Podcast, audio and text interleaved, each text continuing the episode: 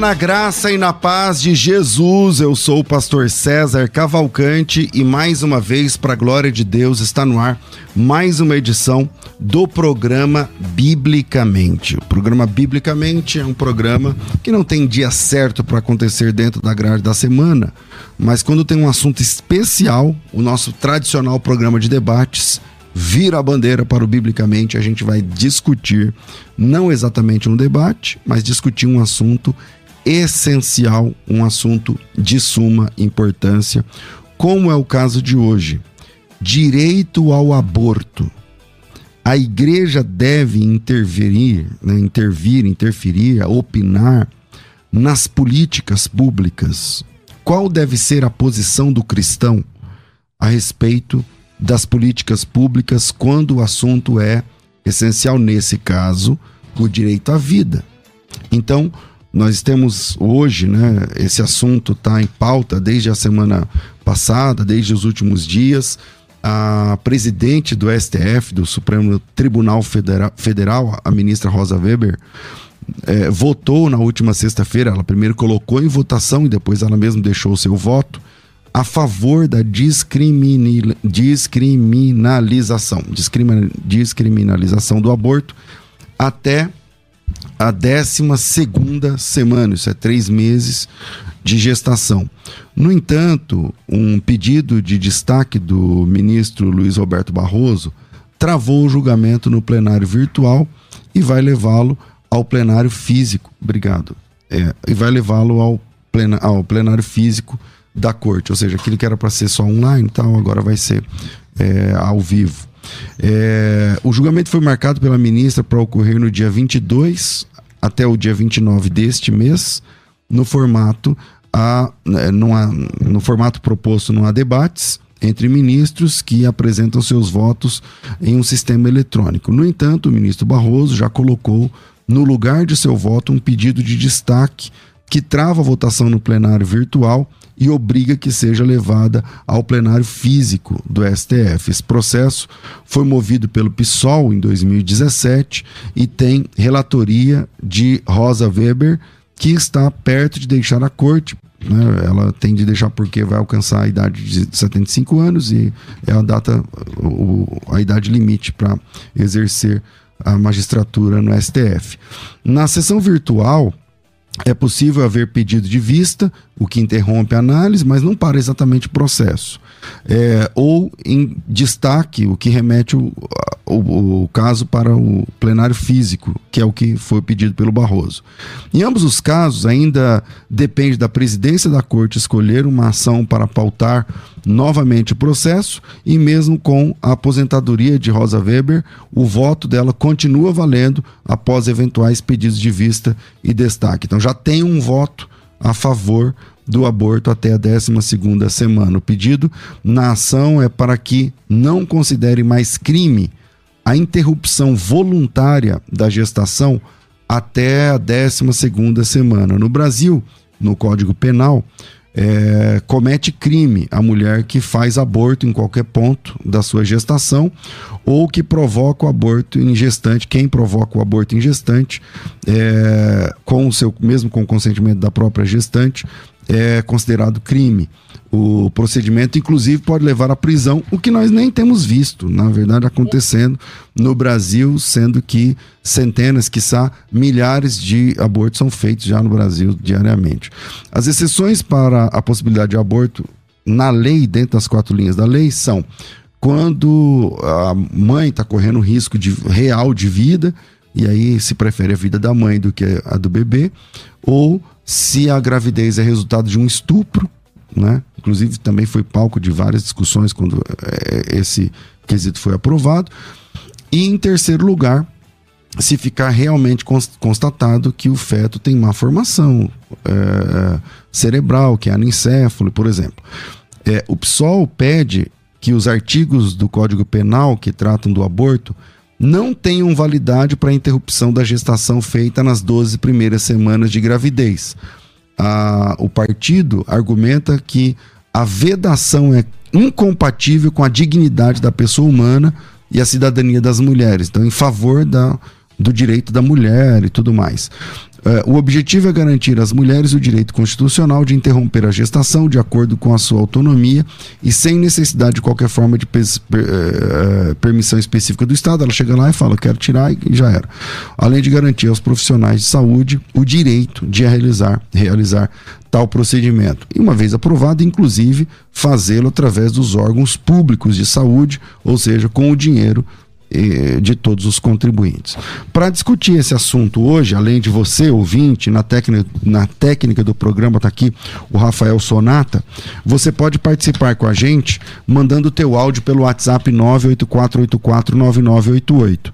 Está aqui com a gente no programa o doutor é, Leonardo Girundi, advogado, professor, quase dono desse programa, tem pós-graduação em Direito Empresarial e Público, é, serve na OAB de São Paulo, também de BH, é membro da Comissão Especial de Direito à Família, recentemente chegado na OAB Nacional, coordenador da Comissão de Liberdade Religiosa na OAB São Paulo e mestrando pela Faculdade de Direito e Universidade de Girona, na Espanha. Bem-vindo, doutor Leonardo, bom te ver novamente aqui.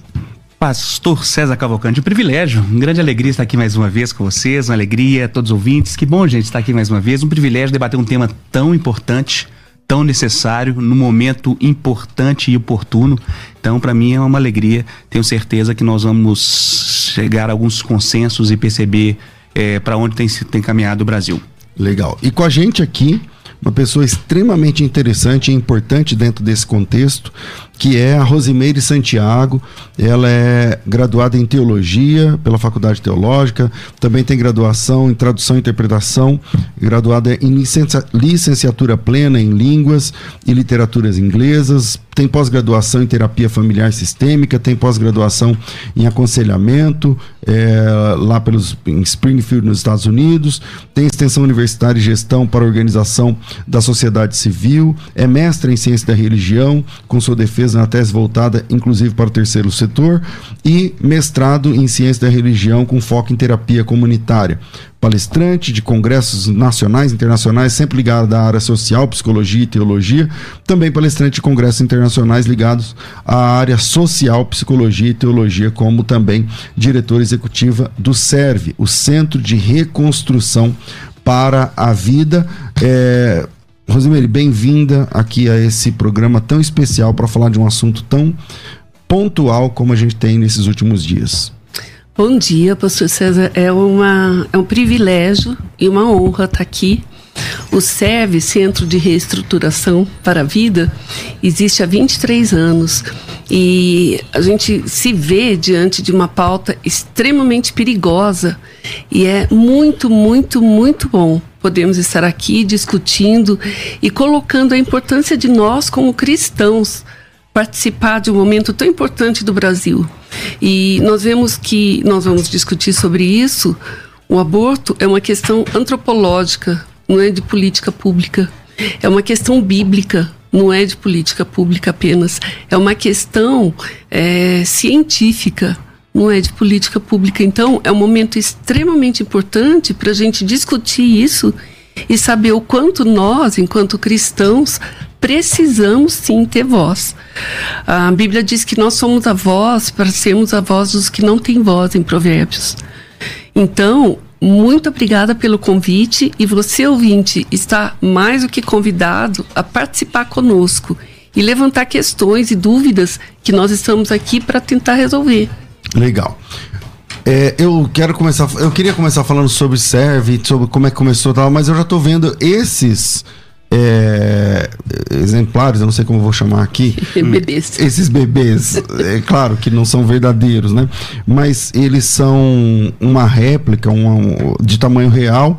E eu já queria que. Porque quando eu peguei, me deu uma gastura. Então, porque é exatamente o tato do bebê. Eu sou pai, eu sei como é. Obrigado. E, e eu queria, já que você possa mostrar aqui. Claro, por favor. Ô, Rafa, fecha a câmera aqui. Eu queria que você mostrasse aqui é, quais as idades, começando dos grandes, do grandão aqui até o pequeno, de cada um deles. E, gente, é o, um. Eu não sei, é um látex, eu não sei como é aqui. É silicone. Silicone. Começa por esse aqui. Esse aqui tem, é, é, representa um bebê de. de um 28 de... semanas. Com 28 semanas está exatamente desse tamanho? 28 semanas, está desse tamanho e o peso, o peso é provável. O peso provável. Que interessante, um peso 28 é, semanas aproximado, isso.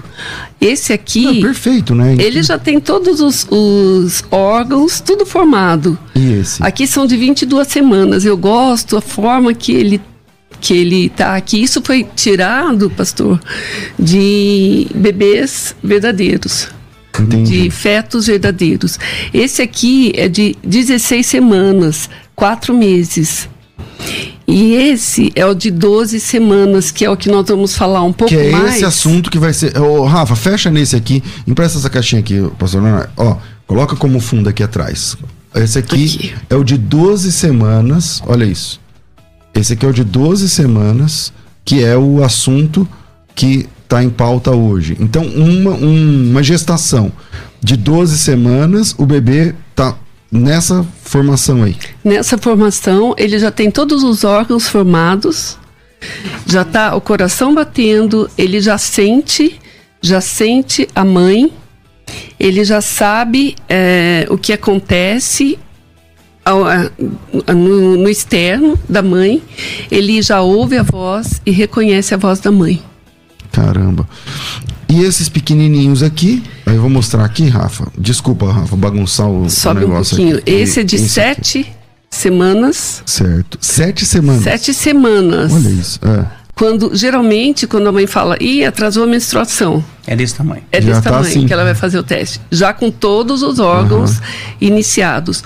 Oito, nove e dez semanas. Olha aí. 8, aqui 9, aqui já tem os órgãos que só vão desenvolver, já foram formados, eles só vão agora tá desenvolver. Tudo lá, é só crescer e desenvolver com o tempo. Só desenvolver. Tá. Legal, muito, muito interessante. Eu acho que isso causa, aonde você chega com esses, essas amostras, essa coisa causa, né? Porque o pessoal fica impactado. Você já conseguiu mostrar isso para algum político? Já, para vários. Inclusive, nós tivemos uma celeuma no ministro, na Câmara com o senador Girão, quando ele apresentou esse bebê, inclusive de silicone. Mas em 2018, quando nós tivemos a DPF 442, que a Rosa Weber, a ministra Rosa Weber abriu audiência pública, nós fomos. O SEV foi, inclusive foi muito interessante, pastor e doutor Leonardo, porque quem abriu a minha fala foi o Caleb, que é o nosso bebê mais velho, que a gente tem contato ainda. Hoje a mãe é nossa voluntária. Mas... Me fala sobre isso, como assim bebê mais velho? O Caleb, a mãe nos procurou porque estava com uma gravidez inesperada e queria abortar. Hum. E ela viu o nosso cartaz no metrô, do SERV, e foi lá falou: Olha, eu quero ver o que, que vocês podem me ajudar, porque eu preciso abortar. Eu quero tirar a criança. Eu quero tirar a criança. Foi uma gravidez extremamente inesperada num contexto muito complicado e ela chegou, nós fomos fazer o ultrassom, foi o único ultrassom que eu fui. E ao ouvir o batimento do coração, ela desistiu, a gente acompanhou, porque o SEV diz sempre. Foi emocionante, então, para ela? Para ela, para mim, para médica, para todo mundo. Ela desistiu assim mesmo. O pai é, biológico do, do Caleb ainda a ameaçou, porque ela não queria, queria botar. Tirar, é, ele queria, queria tirar. tirar de toda forma. Ela optou pela vida. Hoje, o Caleb tem 21 anos, é violinista toca na, inclusive na, foi convidado na Câmara da USP. Que legal. Faz faculdade Santa Marcelina e é uma benção. E a, e a mãe, a Jéssica, o marido e o Claudemir e o, e o menorzinho, eles têm o Moisés, eles são nossos voluntários hoje. E o pai do Caleb não quis saber mesmo? Não quis saber, mas o marido da Jéssica, o Claudemir, que assumiu mesmo o Caleb. Então, o Caleb foi tocar na abertura da minha fala. E foi tão interessante porque as feministas quase é. bateram nele. Mas enfim. E no final da minha fala, eu apresentei o, o, o eu dei um livro porque ser a favor da vida e o material do serve esse livro é muito interessante. Quem quiser e se interessar pode entrar em contato conosco que nós enviamos para você. E eu entreguei esse livro com o nosso eu material. Eu já ganhei o livro. É. Depois você vai ganhar também, pastor. Obrigado, doutor. Agora, e, e nós, nós, eu entreguei isso para todos os ministros e para a ministra Rosa Weber. Ministro do STF, você entregou? Do STF, para todos eles. E, e pus um, eu, na ministra Rosa Weber, eu coloquei na mão dela. E falei, ministra, é a partir desse que vocês querem matar. E como ela reagiu? Eu sei e ainda levei bronca. Mas sabe o que é perigoso? O doutor Leonardo vai poder falar melhor. Essa DPF 442, que está sendo tão discutida e que ela colocou para descriminalização, o que consta nela é que mais para frente, não é, doutor Leonardo, a legalização do aborto até o nono mês de gestação. Em qualquer momento. Não vai parar por aí, né? Não vai parar por aí. Passou o boi, vai a descriminalização é o primeiro passo. E como você bem disse, eu vou passar para o doutor Leonardo, mas como você bem disse, não tem mulher que vai presa porque está fazendo aborto e porque ela precisa ser apoiada. E aí vai também uma dica de todas as mulheres que chegaram no SEV até hoje pensando em abortar, nesses 23 anos, se 0,01% abortou foi muito. Por quê? Por causa do apoio, por causa do suporte, por causa do você não estar sozinha. É esse, é esse o foco. Então, eu vou passar para o doutor Leonardo, mas vamos lá. Mulheres que estão ouvindo a gente agora, que estão pensando em abortar, aonde ela procura o Serve? Como ela acha vocês? Procura a gente. Nós temos o nosso Instagram, Serve Brasil. Serve com C. Está aparecendo aí. Para quem está assistindo, está aparecendo. Para quem está só no rádio, Serve C-E-R-V-I, Serve Brasil. Ou pode entrar em contato pelo nosso telefone, manda um WhatsApp 947060819.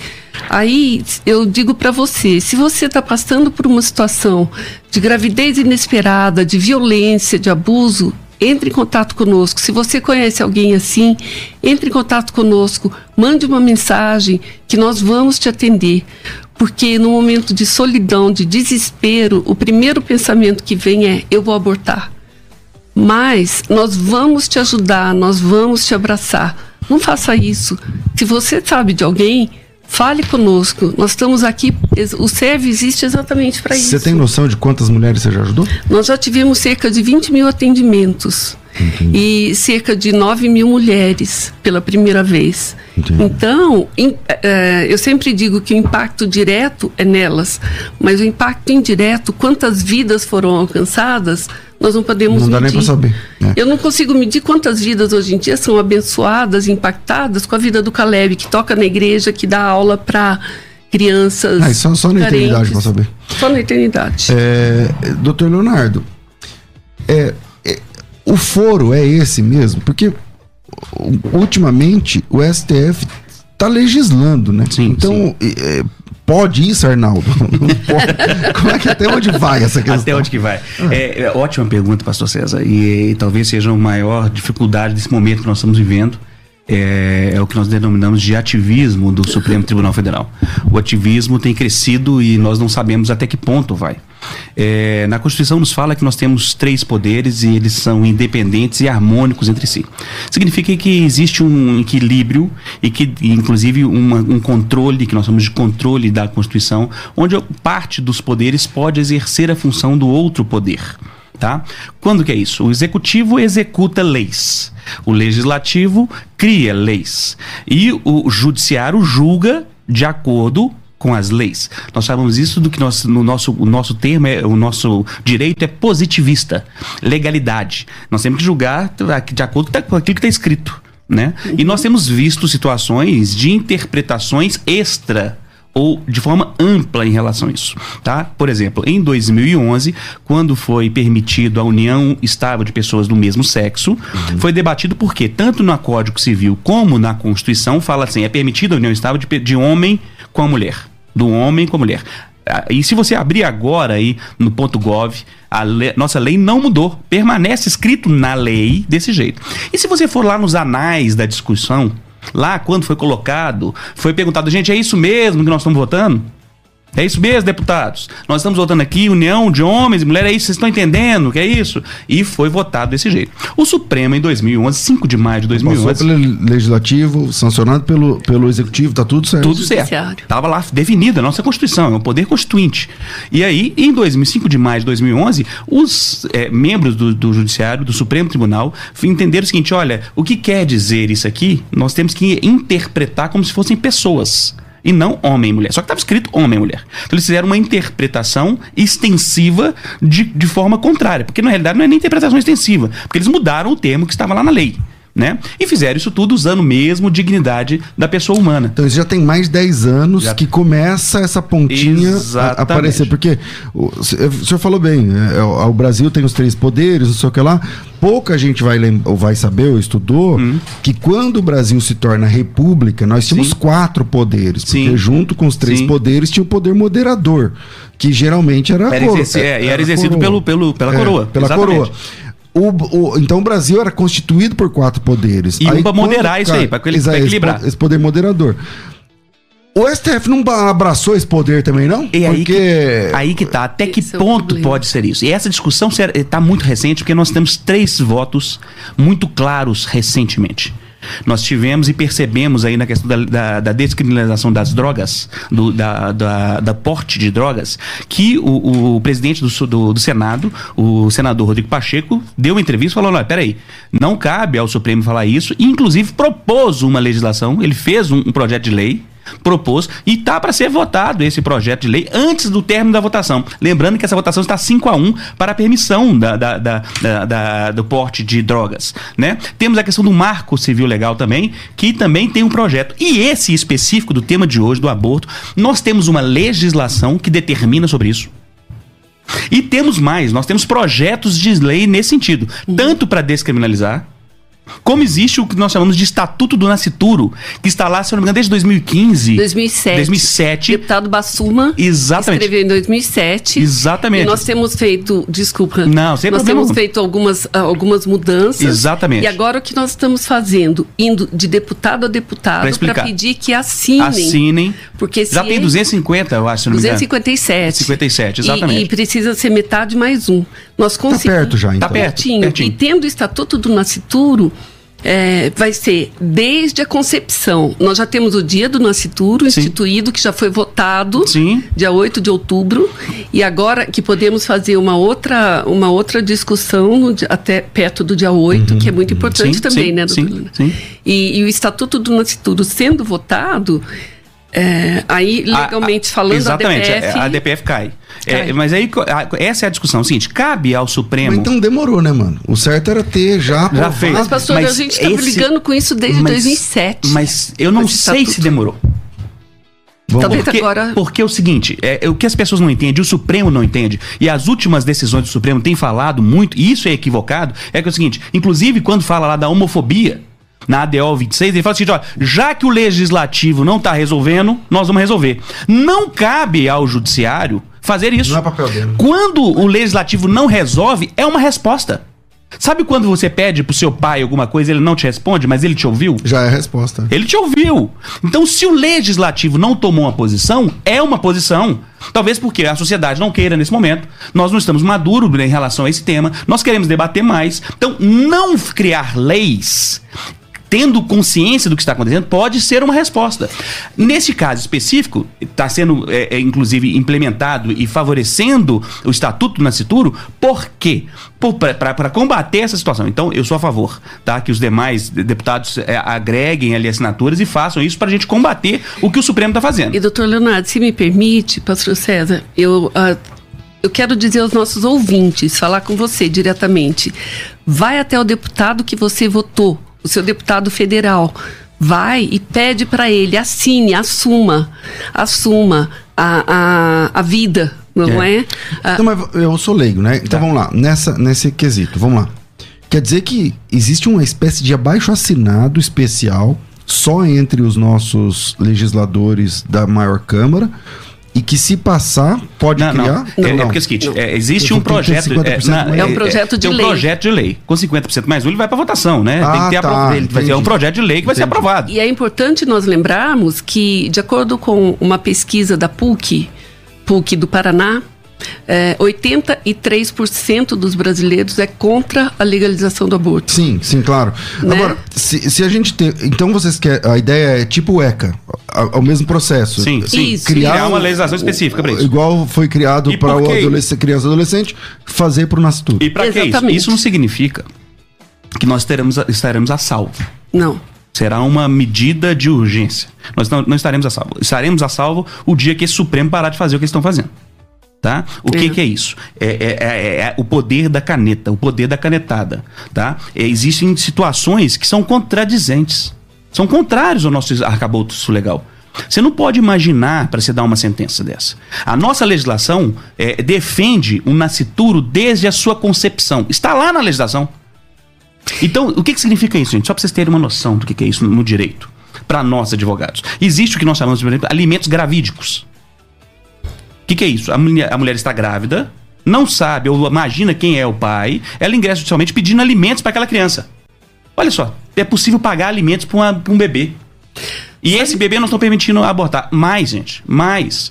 Imaginemos nós uma criança dessa, filha, por exemplo, de uma amante. Essa criança tem direito à, à, à herança. Sim. Tem direito à herança. Provou que é pai, é, tem direito. Abortou, você está mudando o sistema de herança no país. Doutor Leonardo. Então, quais são as intenções da pessoa ao a, a, a abortar? É reduzir ali o impacto em relação aos outros filhos? É reduzir o impacto. Então tem vários assuntos interligados. É muito maior, gente, Eu do recebi... que simplesmente a questão da vida, que é talvez o nosso maior bem. Claro. Né? Eu é... recebi uma pergunta assim, e nós vemos muito isso lá no SEV. Tudo bem, a mãe engravidou, o aborto legalizou ou descriminalizou. Sim. A mãe quer abortar, mas o pai chega, como nós vemos no SERV muitas vezes, o pai chega e fala: Eu quero esse bebê, eu não quero que, que, que aborte. Quem vai ter o direito, a não, mãe ou o pai? E, Como é que vai ser? É, é, dando voz a essa fala, nós falamos o seguinte: é, meu corpo, minhas regras.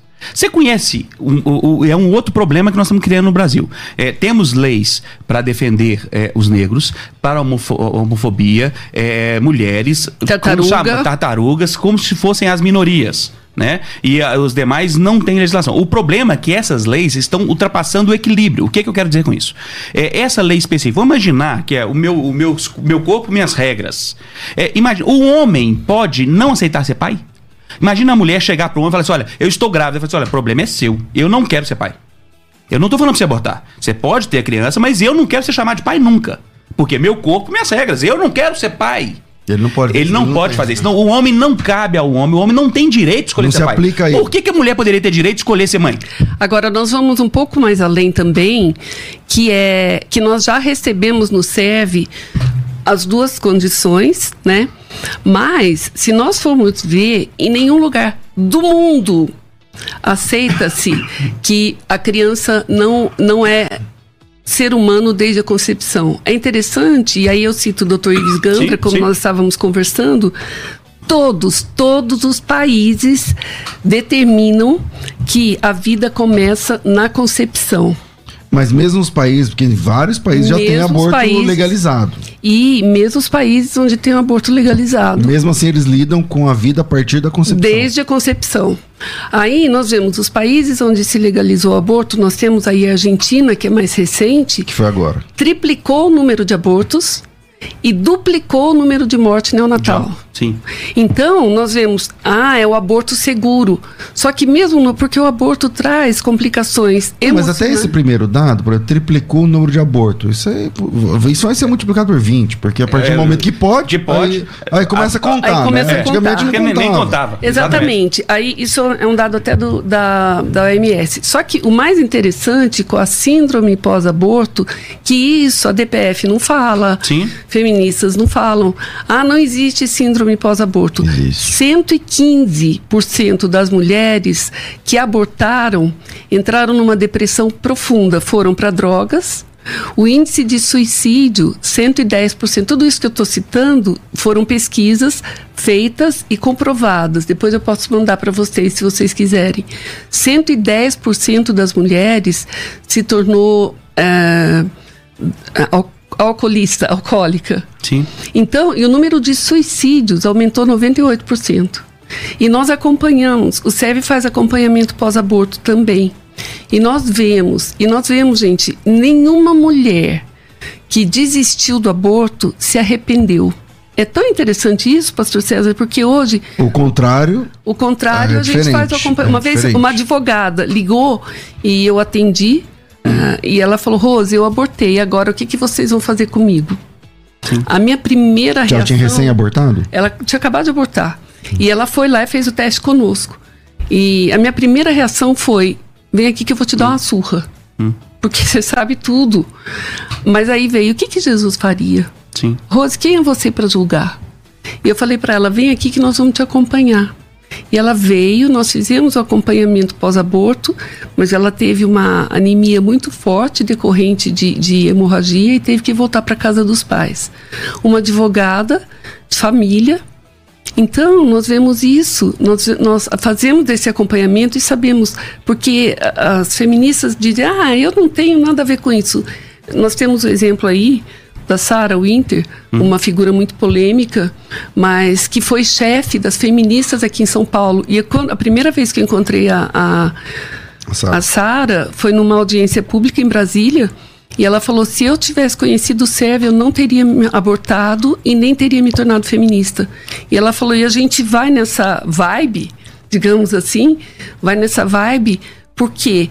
E aí nós vemos e não podemos julgar, mesmo Lógico, essas lógico. que levantam meu Lógico. corpo, minhas regras, Sim. nós não podemos, porque passaram por abuso, porque passaram por vários problemas. Então, e o nosso ou- papel é abraçar. É, e mesmo que não tenham passado por abuso ou por nada, é, é isso que é um cenário democrático. Né? Exatamente. É, E cristão, é, né, é, doutor Leonardo? concordar, ouvir, é, deixar falar, entender, é, e- e Abraçar. abraçar Mas, doutor, entender o motivo. O que fazer nessa situação no pé que estamos agora? É, Por exemplo, hum, tem volta? tem essa? volta, tem votação- volta. Tem volta. Mas a votação está aberta Não, e não, Não, nós, deixa eu não. explicar, deixa eu explicar Não. então. nós sabemos que essa se é outra... está aberta a votação... Não tá, não deixa, tá. Deixa eu Então como ela já deixou o voto dela? Como Não, ela conseguiu? Deixa eu explicar então como é, que, vai falar. como é que funciona isso. É, é, o voto virtual, ou plenário virtual, é uma evolução, principalmente pós-pandemia, é um do Sim, me judiciário. lembro, é, Ou que involução, eu é. diria.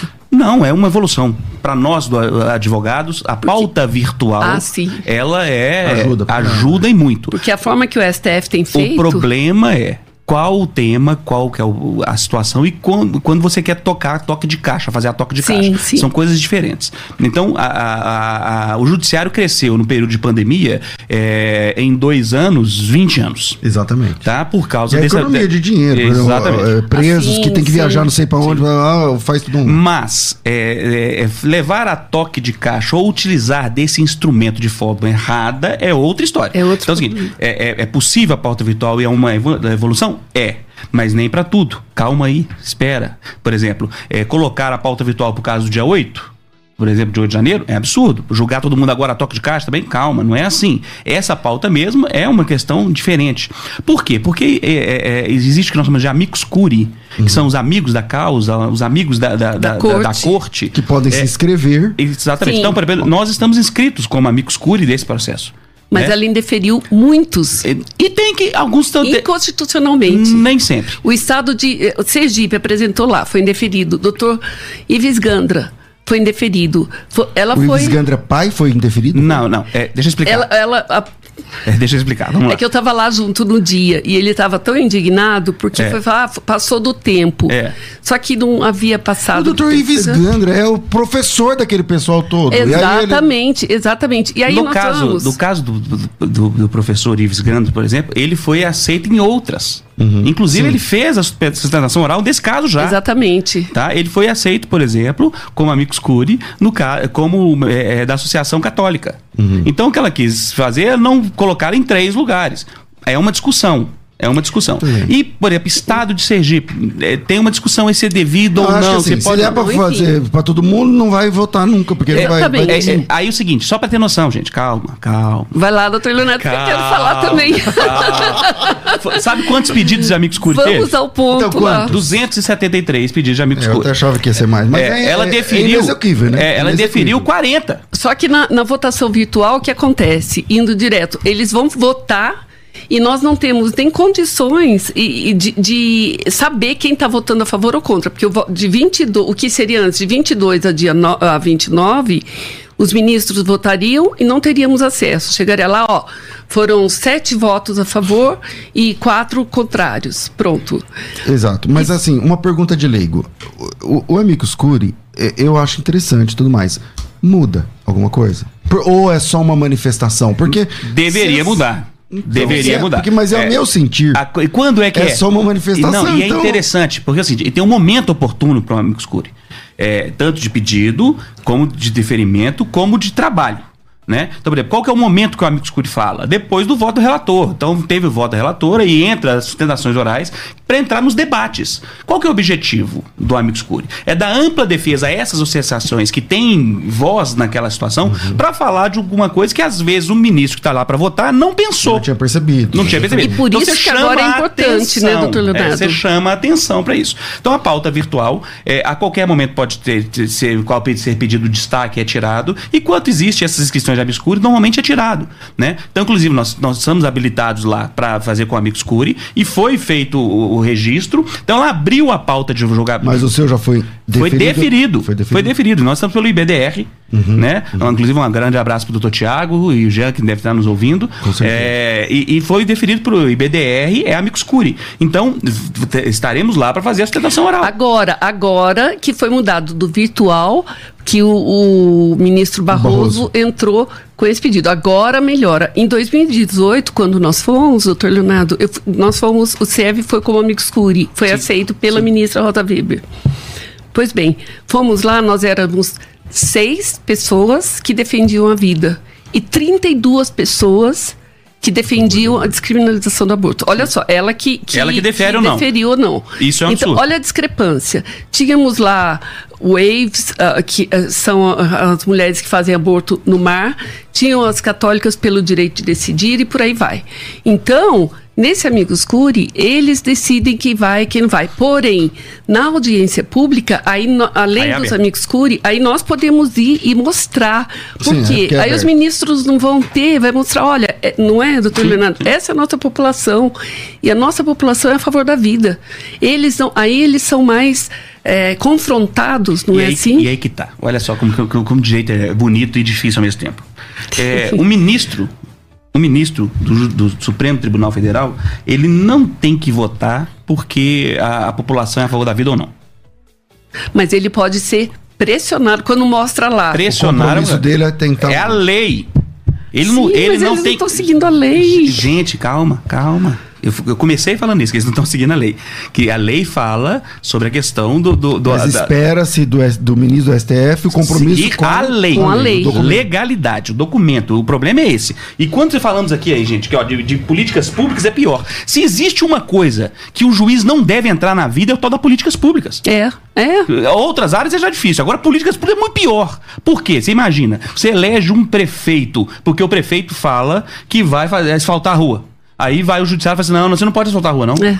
Faz uma pergunta. Ele foi eleito por isso, o povo que pediu pra ele fazer isso. Elege um, um governador pra tirar, para resolver o problema da Cracolândia.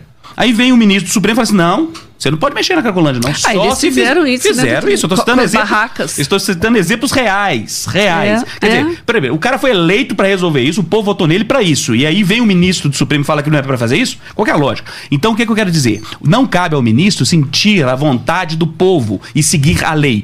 O político, sim. Sim. O político Ah, tem sim. que seguir. Então Aí- a Porque população. o político é pautado pela representatividade. Exatamente, nós votamos Então, os isso. 513 que lá estão representam parcelas da sociedade. Então, eles têm que votar e criar leis de acordo com o que a população quer. É. Então, se 92% da população é religiosa, se 83% da população é contrária ao aborto, é, ou cabe aos políticos darem voz a esta situação. Exatamente. O político.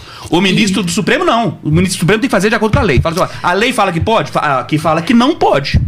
Doutor Só pra você ter Leonardo. ideia, gente, esse artigo é de 1940. É. E, e- mas, doutor Leonardo, Tá falando que é, que é inconstitucional hoje. um, um fato muito importante na prática. Hoje, quando elas chegam, nós encaminhamos para o posto de saúde, para a UPA, para o pré-natal. Nós temos várias organizações como o Serve no Brasil todo. Para fazer o pré-natal, em alguns lugares, não tem, ela não tem condições, por exemplo, de ultrassom. Então, no primeira semana que ela descobriu está grávida, oito semanas, que é desse tamanho aqui, dez semanas, enfim. Hoje, o SUS não comporta o pré-natal da forma que gostaria, porque eu vejo que são profissionais muito sérios. Sim, Como que vai comportar o aborto? Sim. como que vai comportar, acompanhar a mulher. Então, é uma questão de lógica também. Além da lei, é uma questão prática e de lógica. Não, não. E mais, gente, quando fala que é saúde pública, que é um problema de saúde pública. É. Problema de saúde pública a gente resolve com, com a solução na saúde pública. Exatamente, Então, nós não é estamos para com uma nós. situação que está tendo um problema de saúde pública. Então resolve a saúde pública. Não- O aborto não é uma resposta para um problema de saúde pública. Não. é retirando a vida de alguém que se resolve um outro problema. E mais, você pega os números, gente. Sabe quantos abortos foram registrados em 2015? 53. É óbvio, com aborto. Mesmo, assim mesmo, Óbitos. ainda Óbitos. existe... Problemas de rim, sabe quantos no Brasil? Quantos? Óbitos, 26.486. Viu o Supremo falando alguma coisa Esse é sobre o isso? número de óbitos. Óbitos por esses problemas Baseado em 2015. cada- Em- É, em- em- Diabetes, sabe quantos problemas, quantas pessoas morreram? 32.836. Problema do coração, 176, Olha 169. Você tá vendo o Supremo Tribunal votar alguma coisa em relação à saúde pública por causa desses números aqui? É uma pauta clara. Então, o nós temos problema de, de- de saúde, temos Saúde. em outras áreas muito maiores. E- e então, existe- não se resolve. Não é o maior problema do Brasil. Temos que tratar? Temos que tratar. Mas não se- isso não é um saúde problema pública. de saúde pública. Doutor Leonardo, e tem outra coisa também, pastor. Muita gente fala, ah, não pode matar o bebê, não pode matar o bebê. Nós precisamos olhar, e aí vem, tem a, a concepção, o aborto não é um método contraceptivo. É outro final. aspecto muito importante. Agora, nós precisamos também olhar muito para essas mulheres, Sim. porque não é só. E aí é um fato que o STEV briga com unhas e dentes. Não é só, ah, não pode matar o bebê e coloca um bebê esquartejado na- nas mídias sociais. Não é isso. Eu coloquei até no, no Instagram do STEV: o bebê vai ser assassinado, mas vai um pedaço da mãe junto. Então, nós temos há que se olhar para as mães, para as famílias. Hoje, é, quantas. Eu não sei se você tem esse percentual, se você tem isso na, sua, na prática mesmo, de forma empírica, mas é, vamos lá. É, qual a razão pela qual a maioria das mulheres fala assim: quero tirar o bebê? É dinheiro? É escândalo? É, é o quê? O maior número de abortos no Brasil é feito por classe média alta. Porque as mulheres têm condições de pagar as clínicas de aborto mais caras, clandestinas, mais caras. O aborto varia de 4 a 40 mil reais. dependendo do tipo Caramba. de aborto. E, e o que acontece? Esse número é quando ela fala, tô grávida, solidão, medo, e aí nós vamos para o nosso meio cristão. Eu vou ser excluída da A igreja. não aceitação. Eu, eu vou, eu tô com vergonha. A gente ouve muitas filhas, nós atendemos filhas de pastores, Sim, sim. atendemos líderes da igreja. Eu não posso aparecer grávida. Então, eu brinco, então, cara pálida, você es- está num relacionamento extraconjugal e porque você está grávida, mas essa solidão, vergonha, medo, muita gente, ah, eu estou na faculdade, eu preciso acabar de estudar. Então, agora, a classe menos favorecida financeiramente dificilmente pensa em abortar. E Eu muitas vezes eles não querem sabendo. é. Agora, e, agora e o se que elas isso? dizem, o que elas dizem, ah, onde, onde tem um, pode ter dois, pode ter três. Mas quando se diz, olha, Questão você, social. e complementando só a sua pergunta, que eu passo Hum. a palavra para você, quando nós dizemos, você não está sozinha, nós podemos te ajudar, te abraçar, te acolher. E muitas delas, nós recebemos a ligação de uma moça, sétimo mês de gestação, falando: olha, eu tenho que abortar. Vocês vão me ajudar? Isso agora, três, quatro meses atrás. E nós falamos: vem aqui que nós vamos te ajudar. Aqui não é clínica de aborto, mas nós vamos te ajudar. Essa moça veio, ela estava com vergonha, porque era, a, a mãe era líder na igreja e ela dava aula para os adolescentes. E ela falou: como eu vou aparecer grávida? Tipo, ela era solteira. solteira. Ah. E, e nós acolhemos e falamos: não, nós vamos te acompanhar. Nós acompanhamos essa moça. Ela, a bebê nasceu, ela deve estar nos ouvindo. E a vida dela, da mãe do pai, se transformaram nesse bebê. Essa criança trouxe uma alegria tão grande, foi difícil para ela falar, mas ela teve esse apoio. Olha, vamos lá. A vergonha, a, a coisa do, ah, eu não vou poder estudar, eu não vou poder fazer meu futuro. Pode! O SERVE dá cursos profissionalizantes e faz encaminhamentos. Além do apoio da doula, da musicoterapeuta, da psicóloga, da assistente social, nós temos toda esse- essa abrangência. Então, quando nós falamos, olha, você não está sozinha, ou para o casal, vocês não estão sozinhos, nós vamos caminhar com vocês, a coisa muda. Porque essa solidão, esse medo, essa incerteza fala, puxa vida, então eu vou ter alguém. Hoje, quantas mulheres fazem parte do SERVE? Que ajudam, que... que... Que por mês nós temos cerca de 120 atendimentos. Não, não. Quantas fazem parte dessa, desse staff de vocês? Ah, do staff? É. Quatro, três agora. Só isso? E- Três, e mas- com esse- consegue fazer todo esse alcance? Porque nós temos 45 voluntários. Nós temos também o nosso bazar, Uhum. que é uma forma de captação de recursos. Da manhã, vai- se, se você for ao SERVE, elas estão lá, as formiguinhas, trabalhando, porque nós recebemos doação de roupas, brinquedos, Uhum. bazar livros para o bazar. Então, nós temos o pessoal do bazar, nós temos uh, os parceiros. eh, por exemplo, um pediatra, quando o bebê tem problema, nós encaminhamos para o pediatra. Nós temos um laboratório que também Tá imagens nos quem tá ajuda. Aham. E nós temos então esse grupo, esse corpo, a nossa diretoria, por exemplo, é totalmente voluntária. Nós temos aqui conosco a Danube, que é tesoureira do SERVE. Então, o nosso presidente, todos, ele é engenheiro, ele é voluntário. Nós temos advogado. Aí temos também, viu, doutor Leonardo, se quiser se tornar Olha, nosso voluntário, às vezes elas precisam para o DNA, às vezes para pensão alimentícia. Sim. Às vezes para ser encaminhada para o CRAS, para o CREAS, para ter esse acompanhamento. Então nós fazemos essa intermediação. Sim, Até apoio jurídico e tal. Apoio jurídico. Doutor, vamos lá. É, eu acho importante pensar nisso. É, se é um problema de saúde pública, existem formas de resolver isso. Dentre elas, a educação. Né? É, investimento na educação para que, que as pessoas entendam Isso. como tratar, é, ter, sabe, saber onde, como conduzir o tratamento. Então, treinar os professores para saber como lidar com as, com as, com as adolescentes, com as jovens, para onde encaminhar. Isso é saúde pública. Isso é tratamento de problema de saúde pública. Olha, quais as clínicas que estão perto? Olha, descobrimos que essa região de São Paulo tem muito é, é, é, adolescente grávida. Então nós temos que pôr uma clínica psicológica lá perto. Nós temos que ensinar as escolas escolas ali como tratar com essas adolescentes. E, doutor então, Leonardo? isso é saúde pública. E mais. Igreja também, temos Igreja que colocar também. na igreja E- isso. E, aí forma, quer dizer, é, é- é com métodos é, é, contraceptivos. Contraceptivos. Entender isso. O que nós estamos fazendo é relativizando a importância Uhum. da vida e resolvendo uma situação que para nós nunca é problema. Filho nunca é problema, mas para aquela pessoa naquele momento pode É. ser. Porque ela tá nós vendo o estamos- problema, ela não tá vendo Exatamente. filho. E lembrando que a mulher, é, é, inclusive nós temos um- um- uma permissibilidade é, é, na nossa lei penal, que são aquela questão dos crimes no, no puerpério, que logo após a gestação. É um momento que tem uma bomba hormonal nas emoções da mulher. Né? Então ela já está ali se sentindo fragilizada, muitas vezes abandonada pelo pai, em situações complexas. Nós temos que entender isso. E ali, e bombardeada por hormônios. Então, o Estado tem que estar perto, a igreja tem que estar perto, a sociedade tem que estar perto, a família tem que estar perto, para entender a situação. Lembrando que além dos métodos contraceptivos, que são inúmeros, então a solução é, primeiro, não ter relação sexual, sexual antes da Antes hora. do casamento. É o primeiro, a segunda. Segundo, se tiver, entender que existem métodos Que é o que a contraceptivos. Bíblia fala, né? Que é a Bíblia fala. Exatamente. Que é exatamente o que a Bíblia e fala. é o que a gente trabalha muito. Olha, ame o seu corpo. Não tenha, é, se preserve, E- não e- tenha valor, né? Passar dessas duas barreiras que são intransponíveis, né? Que é do momento certo da relação sexual do, é, é, e dos métodos contraceptivos, engravidou, não quer ter a criança, existe o que nós chamamos hoje, Adoção. que é a, en- a entrega legal.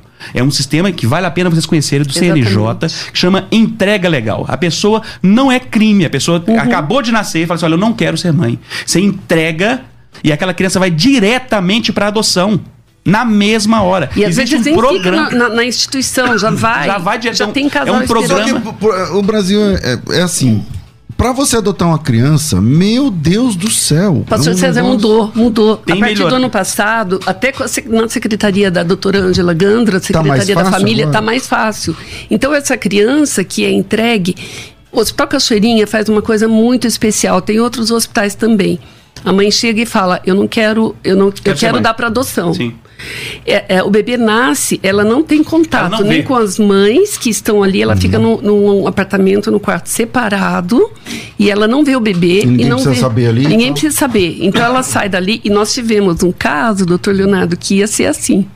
Então nós encaminhamos para assistente social da Ela já região que sabia ela que ela mora. ia doar. Ela falou, ia "Vou ter, não vou quero." tirar, mas eu vou Ela foi doar. violentada no- no- na galeria do rock. Tava fazendo 18 anos e descobriu que estava grávida. Meu Deus. Ia dar para adoção, não queria, foi uma gravidez muito difícil, a depressão pré e Sim, pós-parto.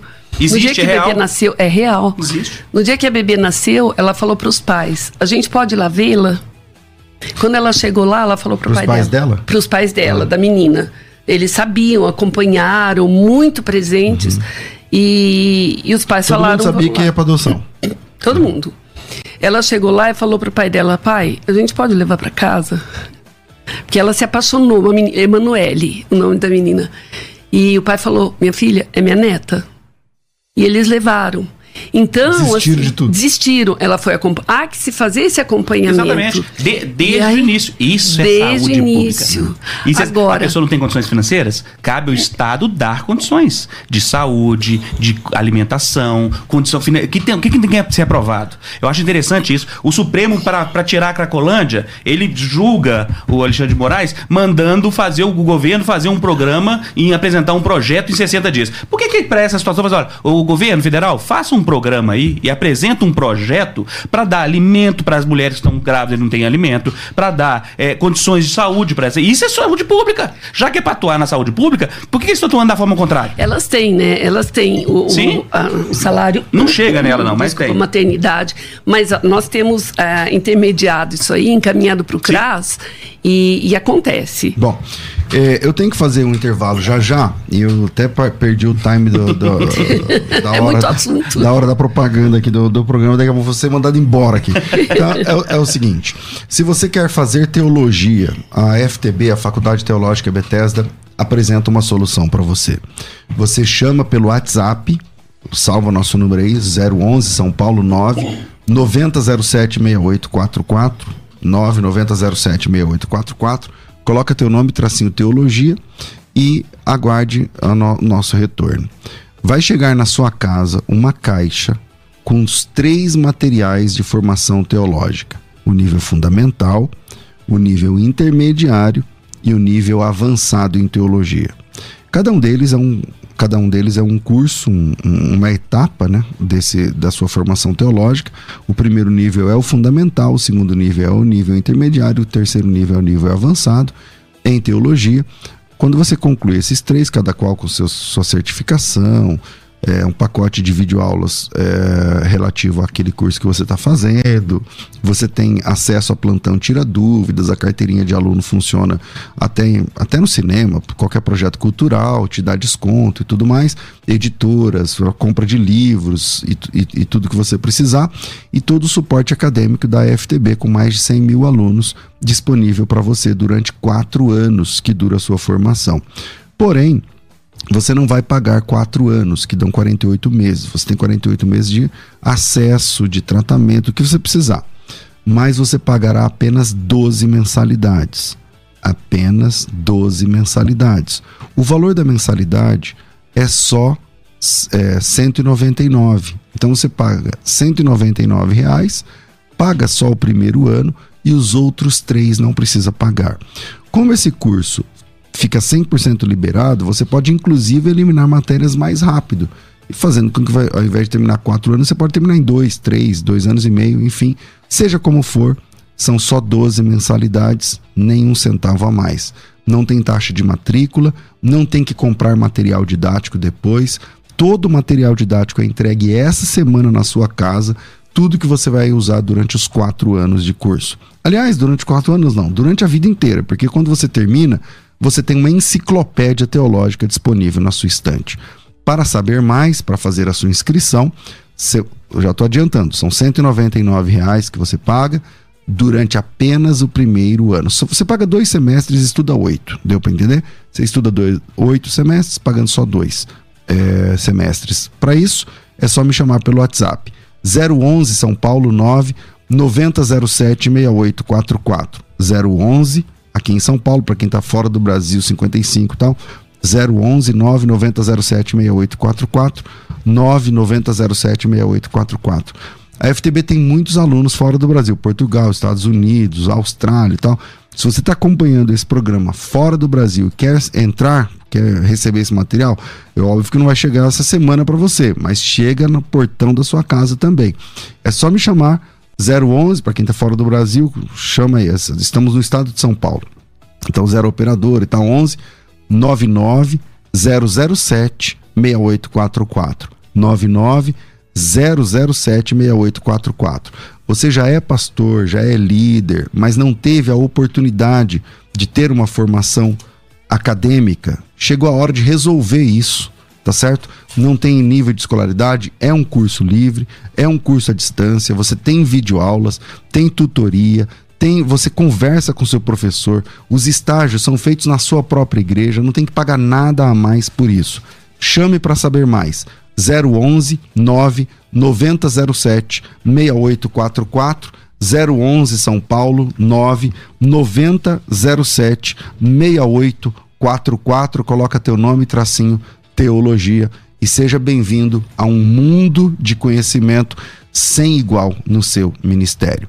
Eu vou virar aqui para o YouTube e aí é, na volta eu já vou ler aqui alguns depoimentos que estão chegando, alguns muito interessantes, e eu volto já já com a Rosimeire e com o Dr. Leonardo Girundi apenas pelo YouTube, escolha aí Musical FM 105.7 ou o canal César Cavalcante. Você está um, em um desses dois canais, já curte aí, compartilha, coloca no grupo aí da igreja, onde você quiser, que o assunto vai continuar depois do intervalo. Vai.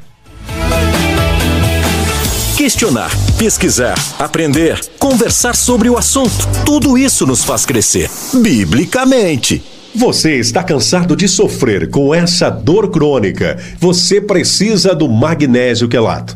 Ele vai tratar a causa dessa dor e vai fazer com que você durma muito melhor e tenha mais disposição no seu dia a dia. É só ligar agora 0800 591 1137. Tem um desconto especial. Você só começa a pagar no boleto daqui a 45 dias e tem presente também para você. É só ligar 0800 591 1137 1137. A Musical FM tem uma história dedicada a promover a unidade da Igreja de Cristo.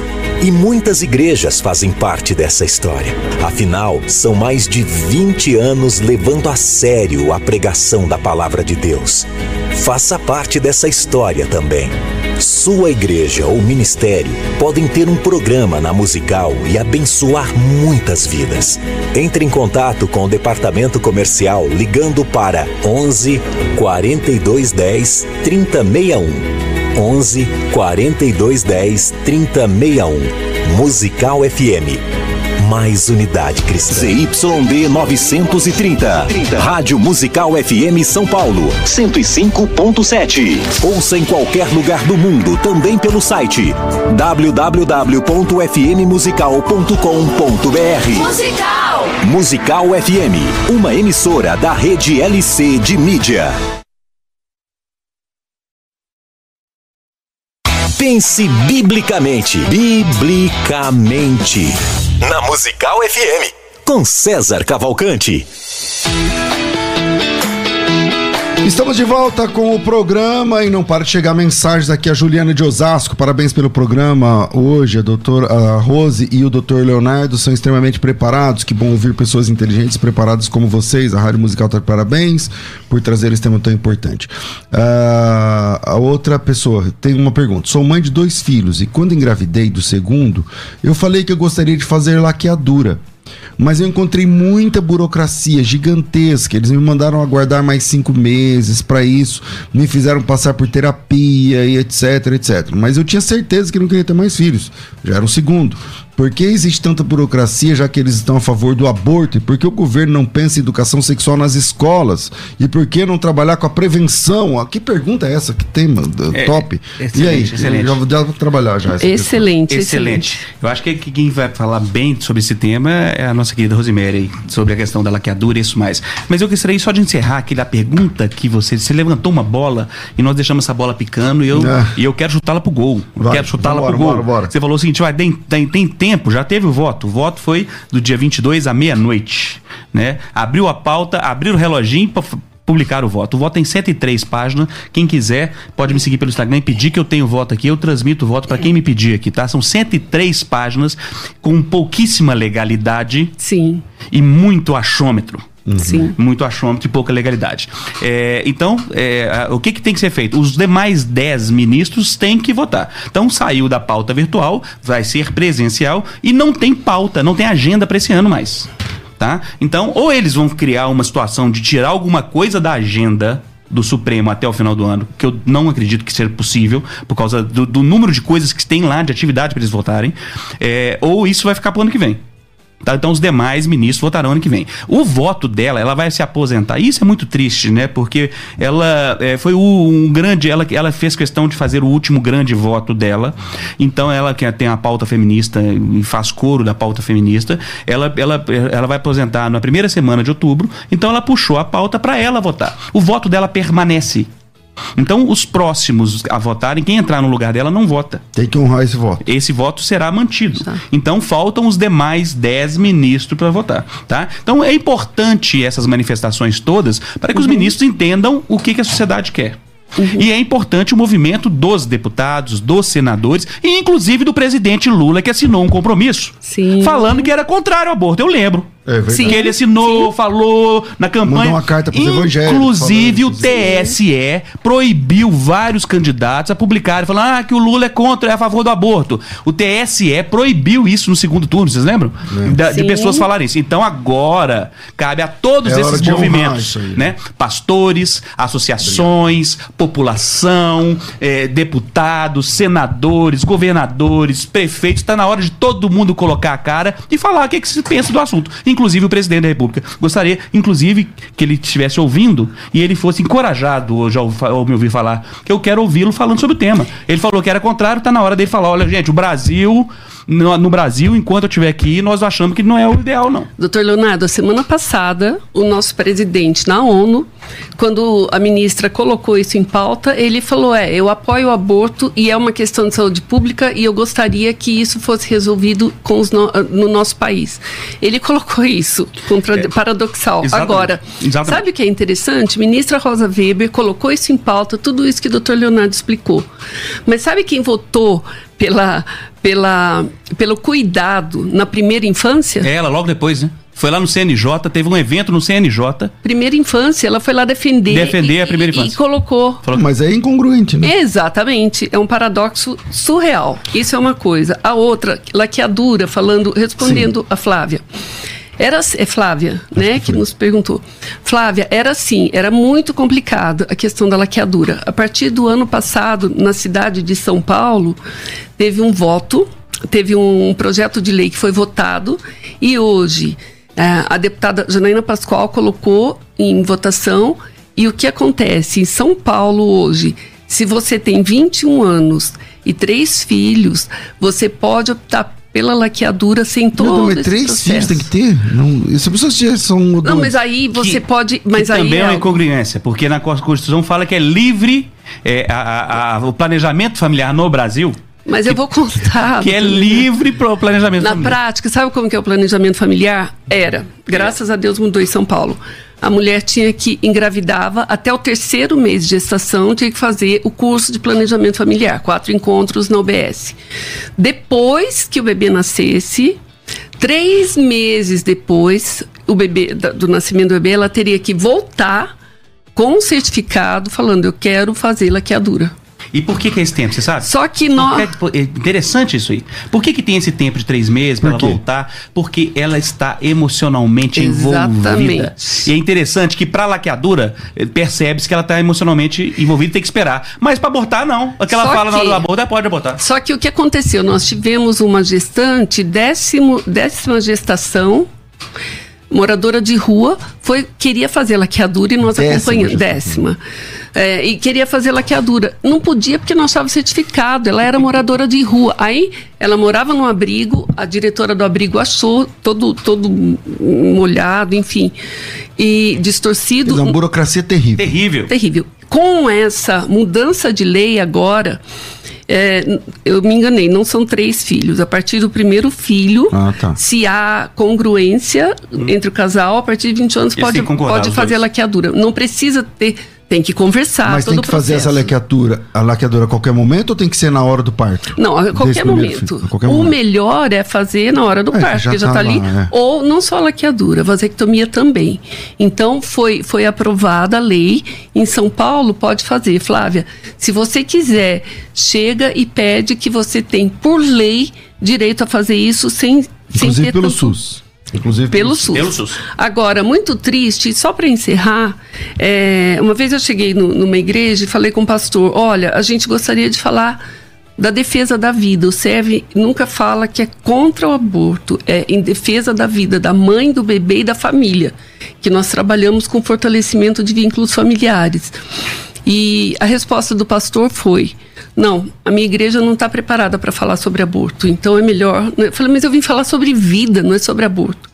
Então, há que se fazer isso, pastor César, trabalhar com as nossas lideranças, porque os nossos jovens, as nossas jovens, estão morrendo nas clínicas de aborto, estão tendo traumas irreversíveis. Uhum. Então, trabalhar no preparo falar com esses jovens, conversar sem julgamento, conversar com os jovens e prepará-los para uma vida, sim, de acordo com o que a Bíblia diz. É nossa função como Bom, líder. Tem aqui mais é, opiniões chegando. Bom dia, pastor. Sou a favor da vida. Entretanto, quando a mulher é estuprada, o que fazer? Vejo que muitas igrejas querem que essas mulheres tenham o bebê. Mas se fosse nossa filha, é fácil falar quando não estamos passando por isso. Eu tive uma conhecida que foi estuprada pelo tio. Ela engravidou e decidiu tirar o bebê com quatro meses. Quando o hospital soube que era estupro, eles deram todo o apoio, pois sabiam que psicologicamente a moça não suportaria gerar um filho por nove meses, sabendo que foi um abuso, inclusive, do próprio tio. O tio dela foi preso, a família virou as costas para ele, o bebê infelizmente foi abortado. Mas eu, no lugar dela, faria o mesmo. E biblicamente estou errada, eu eh, estou com muitas dúvidas sobre isso. É, tem essa, esse, eh, esse, depoimento que chegou e tem mais um que depoimento eu queria importante. ler. É, tem mais um que eu queria ler. É, deixa eu ver se eu acho aqui. Peraí. Eu acho que é esse aqui, ó. É, sou mãe de dois filhos. Não, não. Esse aqui eu Não, acabei de é da falar laqueadura. é, da- deixa eu ver. É, não, não, Deixa eu responder não nesse aí enquanto, aqui. enquanto isso. É Enquanto porque ele faz um contraponto. Ah, tá. É, não- mas eu não, não tenho aqui. Vamos lá, pode, É, pode eu seguir. acho interessante essa pergunta. Tem, tem umas perguntas, eu falei isso no Aqui, ó, só um minuto. A- Anderson, conheci uma mulher abusada que engravidou e teve o filho. Ela sofreu muito sim, mas seu filho é uma bênção hoje na vida dela. Então Ai. tem esses dois. Só uma coisa na prática, antes, doutor Leonardo, eu passo para o senhor, para você. É, é uma concessão na lei, você vai- falar melhor, da, no caso de estupro do aborto. Porém, todas as mulheres que nós acompanhamos vítimas de estupro, duas delas deram para adoção e as outras ficaram com o bebê. É, nenhuma se arrependeu. Todas elas diziam: olho para o meu filho, para minha filha, eu vejo o meu filho, não vejo o, o abusador. abusador, estuprador. porque há, há uma enorme necessidade de acompanhamento. Isso é uma coisa. A outra, é, nós vemos que quando ela sofre o estupro, é uma invasão, é, uma, é, é algo surreal. Claro. O aborto vai ser uma outra invasão, um outro trauma tão grande quanto o estupro. E isso, pelo nós sabemos Aumenta. de fato, nos serve. Então, eu vou passar para o doutor Leonardo, então, é, é sim, é sim, ela precisa desse apoio quando há o estupro. Porque quando vem o, abo- o aborto, vai ser uma outra invasão tão grande e um outro trauma tão, tão grande. E aí vai, que o doutor Leonardo falou tão bem, a adoção legal. Ok. Vou- doutor- É, doutor- é interessantíssimo esse tema. Eu, eu costumo brincar com meus alunos, falar sobre. Quando toca esse assunto, porque eu falo muito sobre adoção e sobre estupro, essas situações todas. é, e eu falo o seguinte: tem algumas perguntas que muitas vezes nós respondemos de forma muito rápida. Eu me lembro de um professor meu de química, que ele falava seguinte: ah, isso aqui é feito assim, assim. E ele respondia assim: espere um pouco, vamos ver. Não tem dúvida que cada um tem uma dor diferente nessa situação. Uhum, claro, Hum, óbvio. Sim. É, é a personalidade, a intimidade, o momento. Então, é muito cruel a um homem, muito cruel a um pastor, a um pastor, fala assim: olha, isso nós tem que permanecer. Você não pode abortar. É assim que tem que fazer. Tem que ser desse jeito, porque a Bíblia fala assim. é, é, se chega uma pergunta dessa, você fala assim: ó, "Es- espera um pouco. Vamos ver, vamos lá no gabinete, vamos ouvir. E aí vamos tratar com a, com, com, com a delicadeza e o sentimento necessário que é este momento. Empatia. A empatia necessária. Lembrando que existe no artigo 128 a autorização Já. né? permitida por lei para esses casos, tá? É, é, é, primeiro, a situação é essa. A outra situação que nós devemos entender isso de forma muito interessante é que nós servimos um Deus que é especialista em mudar histórias. E nós temos perdido com o tempo o que nós entendemos de princípios e conceitos. Então, quando eu falo que eu sou a favor da vida, eu sou a favor da vida em qualquer situação. Por causa dos princípios. E ao entender os princípios, eu entendo que o nosso Deus é aquele que transforma a morte em vida. Em vida. É aquele que transforma a maldição em Bênção. bênção. E é exatamente o que acontece nestes casos. Deus é especialista em mudança de vida. Ele fez isso com a minha vida. Ele muda vidas. Ele muda histórias. Doutor Leonardo, só ele pode dizer haja vida. Então, independente do que aconteceu, a resposta para este caso é Jesus. Glória a Deus. É isso aí. Você já deve ter visto muito isso, né? De, Uhum, de estupro e a- a mãe optar por ter o bebê e depois ser uma transformação assim, Sim, história. uma ressignificação. Porque só Deus pode dizer haja vida. Bom, eu quero agradecer a vocês e pedir oração por vocês e também mobilização. Sim. Exatamente. É, quem quiser se envolver, como é que faz para se envolver com vocês, com o Serve? Entre em contato conosco. é, mande uma mensagem 947060819 011 Peraí, vamos de novo. 947 47060819 47060819 47060819 Isso. você fala com o Serve. Manda uma mensagem. Se você está passando por uma situação de gravidez inesperada, de violência ou de abuso, entre ou passou pela experiência do aborto, entre em contato conosco que nós estaremos prontas, prontos a te ajudar, a te abraçar e a te falar, olha, existe esperança, porque só Deus, o nosso criador, pode ajudar, pode te dar um, uma outra um, re, um ressignificado de vida. E você vai ser acolhida você vai ser abraçada e você vai ser escutada e amada. E nós vamos mostrar para você o Deus que pode transformar a maldição em bênção e a morte em vida, enquanto a vida, a esperança. Amém. Liga para nós. Legal. Doutor Leonardo, obrigado. Quem quiser te é, conversar contigo, saber mais. É sempre uma grande alegria debater. Eu venho aqui sempre e aprendo muito. Primeiro com, com o senhor, pastor. É, é verdade. Sua paciência, sua forma de ouvir e saber sintetizar é, é, uhum. é bonito. É, e também conhecer pessoas grandes e lúcidas. Já estou te seguindo aqui no meu Instagram, já comecei a te seguir, Ai, já te marquei. Obrigada. E parabéns pelo trabalho. É bom sempre caminhar com pessoas que sonham. Né? Às vezes a gente vai andando pela rua e só vê coisa ruim, né? A gente abre o jornal de manhã e só tem assunto ruim. É, Deus nos fez sonhadores. Sim, então, verdade. relembre, das, traz ao seu coração aquilo que te traz esperança Amém. e saiba que você é um agente transformador da sociedade. Em qualquer lugar que você estiver, você pode mudar a sua Amém. rua, você pode mudar a sua família, você pode mudar o seu bairro, você pode mudar a sua igreja, você pode mudar a sociedade e o Brasil tem solução. Sim. Então nós podemos mudar a nossa nação. Eu Amém. acredito nisso. Né? E para mim é um grande privilégio. Muito obrigado pelo tempo, pela paciência. Nos siga lá no Instagram, arroba Leonardo Girundi. Tá aparecendo aí, arroba Leonardo Girundi. É isso aí. O, por último aqui, ó, não gostaria de ser identificado. Minha irmã descobriu que está grávida com 40 anos. Sua saúde é muito fragilizada, não sei o coração dela está crescendo pelo menos há 4 anos, sugerindo para ela o aborto legalizado, dado o risco de morte da mãe. Entendo o direito à vida do bebê, mas ela começa a questionar para a proteção da própria vida. E agora? Minha irmã já tem três filhos, um com 17, com 12, tal, tal. Bom, acho que isso não vai mudar a opinião de ninguém aqui no, no, no assunto. Deus é é poderoso para fazer infinitamente mais Paz. do que aquilo que pedimos e pensamos. Amém. É, infelizmente, nosso tempo é curto, quero agradecer vocês. Rafa, obrigado, Deus abençoe. Um grande abraço a todos. Eu volto às duas da tarde com o bom e velho programa Crescendo na Fé.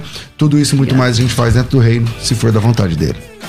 Nossa mente, pensando biblicamente. Você ouviu pela Musical FM. Um tempo para pensar biblicamente. Biblicamente.